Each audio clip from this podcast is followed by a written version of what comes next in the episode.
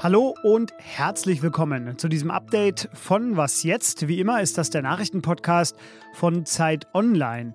Mein Name ist Fabian Scheler und äh, wir hören uns heute hier an diesem Dienstag, dem 12. Oktober. Sprechen möchte und werde ich darüber, wie die Sondierer der Ampelkoalition eigentlich Geld einnehmen wollen und warum es sich jetzt schon lohnt, Weihnachtsgeschenke zu organisieren. Sie werden mir am Ende dieser Folge dankbar sein. Mein erstes Geschenk an Sie, der Redaktionsschluss für diesen Podcast, ist 16 Uhr.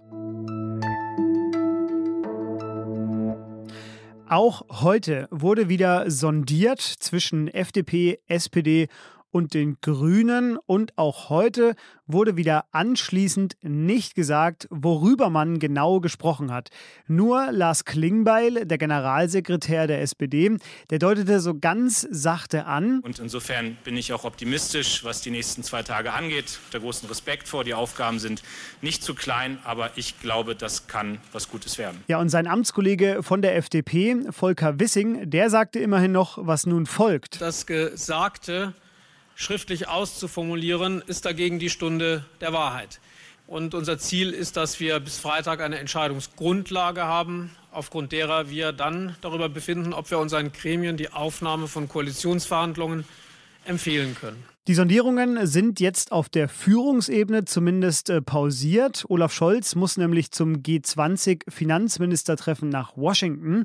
Am Freitag geht es dann weiter. Und bis dahin wollen die Generalsekretäre quasi als Unterhändler weiterreden und die beiden vergangenen Tage verschriftlichen und äh, vermutlich dann auch über das brennende Thema Finanzen sich austauschen. Denn da gehen die Meinungen weit auseinander. Robert Habeck, der Grünen-Vorsitzende, der nannte das am Wochenende ein riesiges Problem. Das war ein Zitat. Volker Wissing, der schloss zwei Dinge für die FDP aus, nämlich Steuererhöhungen und ein Aufweichen der Schuldenbremse. Das Problem ist aber, kein Finanzminister musste so viele Schulden machen wie Olaf Scholz. Das liegt natürlich vor allem an der Corona-Pandemie, aber die Frage, die sich natürlich für die neue Regierung direkt stellt, wie wollen die Parteien eigentlich Geld einnehmen, um A, Schulden abzubauen und B, auch vor allem eigene Projekte zu finanzieren.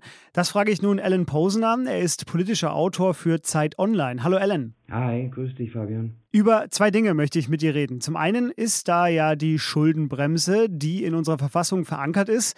Äh, die wurde aber 2020, 2021 und auch 2022 ausgesetzt wegen der Corona-Pandemie. Nun wollen äh, SPD und FDP sie danach aber beibehalten. Die Grünen sagen auch mit Blick auf die Klimakrise, ja, eher nicht. Äh, wer hat denn da eigentlich recht? Äh, ja, ich sage es ungern, die Grünen haben recht. Ähm, äh, klar, diese Schuldenbremse war von Anfang an eine ähm, unsinnige Einrichtung. Es fesselt die Politik selbst. Das soll sie ja, aber ähm, das geht ja irgendwie davon aus, dass Politik immer so äh, mit gewöhnlichen Situationen, immer mit weiter so zu tun hat. Aber wir hatten ja in der Tat gesehen in der äh, Pandemie, dass es mit weiter so nicht ging, dass die Politik ähm, das Problem mit Geld bewerfen musste.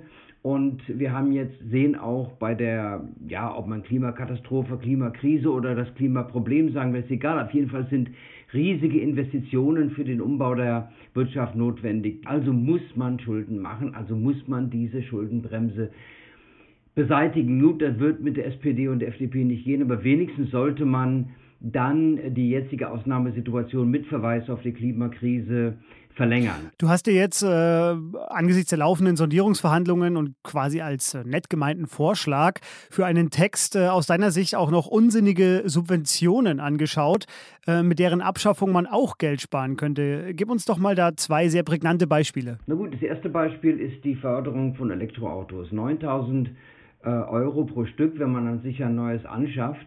Ähm, äh, was ist es erstens ein Geschenk an wohlhabendes Klientel, das sich überhaupt Neuwagen äh, leisten kann. Zweitens, ähm, wenn der Gedanke ist, viele Elektroautos auf die Straße zu bringen, mag das sinnvoll sein, ähm, aber am Ende behindert das die Verkehrswende, wo es ja darum geht, möglichst viele Autos von den Straßen wegzubekommen.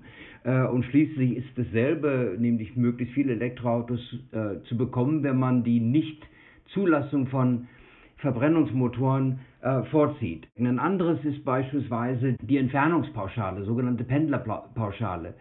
Da belohnt man Leute dafür, dass sie aufs Land möglichst weit hinausziehen. Wenn man aber sehr weit draußen wohnt, dann braucht man dringend ein Auto, eigentlich wahrscheinlich zwei, äh, wenn beide erwerbstätig sind. Und das ist für die Umwelt auch wahnsinnig. Also ihr könnt ja weitermachen, Kerosinsteuerbefreiung äh, und dergleichen äh, für, für Flugzeuge, aber das sind zwei, die mir besonders auffallen. Aber es gibt eine Riesenliste. Und neben der Abschaffung der Schuldenbremse gehört die Abschaffung der Subventionswirtschaft zu den ganz dringenden Aufgaben der nächsten Regierung. Wer sich da noch weiter einlesen möchte, der, dem sei der Text empfohlen, der von Ellen genau dazu heute im Laufe des Abends auf Zeit Online noch erscheint. Ellen, dir schon mal für den Moment vielen Dank.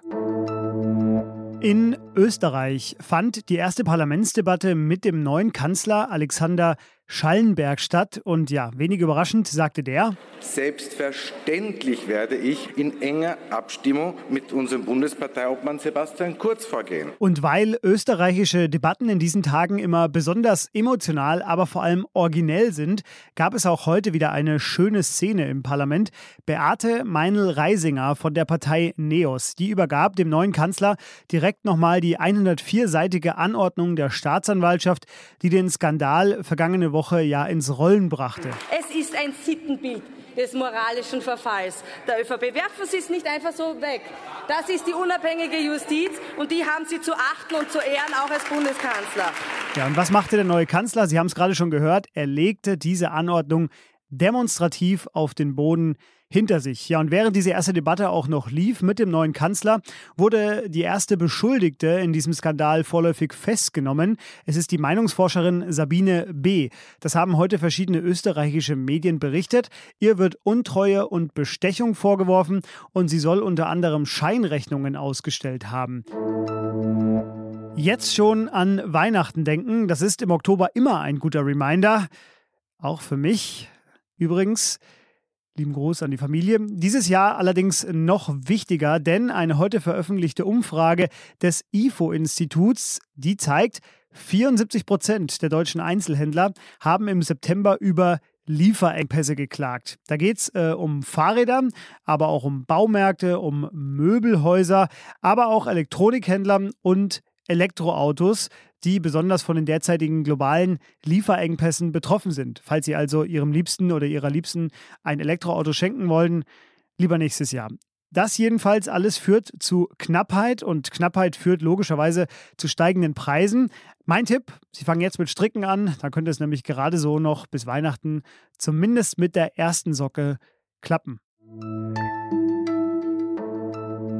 Was noch? Die folgende Geschichte, die ist schon etwas älter aus dem Juli, aber sie ist nicht weniger spektakulär und schön und deshalb erzähle ich sie Ihnen. In den Vereinigten Arabischen Emiraten, da benötigte eine Mutter eine Niere. In Israel waren es zwei Mütter. Alle drei warteten teilweise schon seit Jahren auf eine neue Niere, hatten die Hoffnung zeitweise schon aufgegeben. Aber ein Algorithmus, den ein Stanford-Professor aus den USA entwickelt hat, der brachte nun alle drei zusammen. So, dann kamen die Angehörigen ins Spiel. Die Tochter der Mutter aus den Emiraten, die spendete ihre Niere für die israelische Araberin. Deren Mann spendete seine Niere für die 61-jährige Israelin und deren Tochter wiederum, deren Niere passte perfekt für die Mutter in den Emiraten. Der Ringtausch war perfekt, drei Leben waren gerettet. Ende Juli wurde in einer komplizierten Aktion mit sechs Operationen alles durchgeführt. Binnen 18 Stunden war alles erledigt und ich habe den Glauben an menschlichen Fortschritt wieder ein bisschen mehr gefunden. Und das war das Update am Nachmittag. Was jetzt at zeit.de, das ist unsere Adresse. Falls Sie uns zum Beispiel auch mal einen Vorschlag für ein schönes Was noch machen wollen. Ansonsten verweise ich noch auf morgen früh. Da gibt es eine weitere Wunderheilung. Ole Pflüger ist zurück. Er spricht dann unter anderem über den Pflegetag, der morgen ist, und über den anhaltenden Pflegestreit in Deutschland. Von mir war es das. Bleiben Sie gesund und tschüss.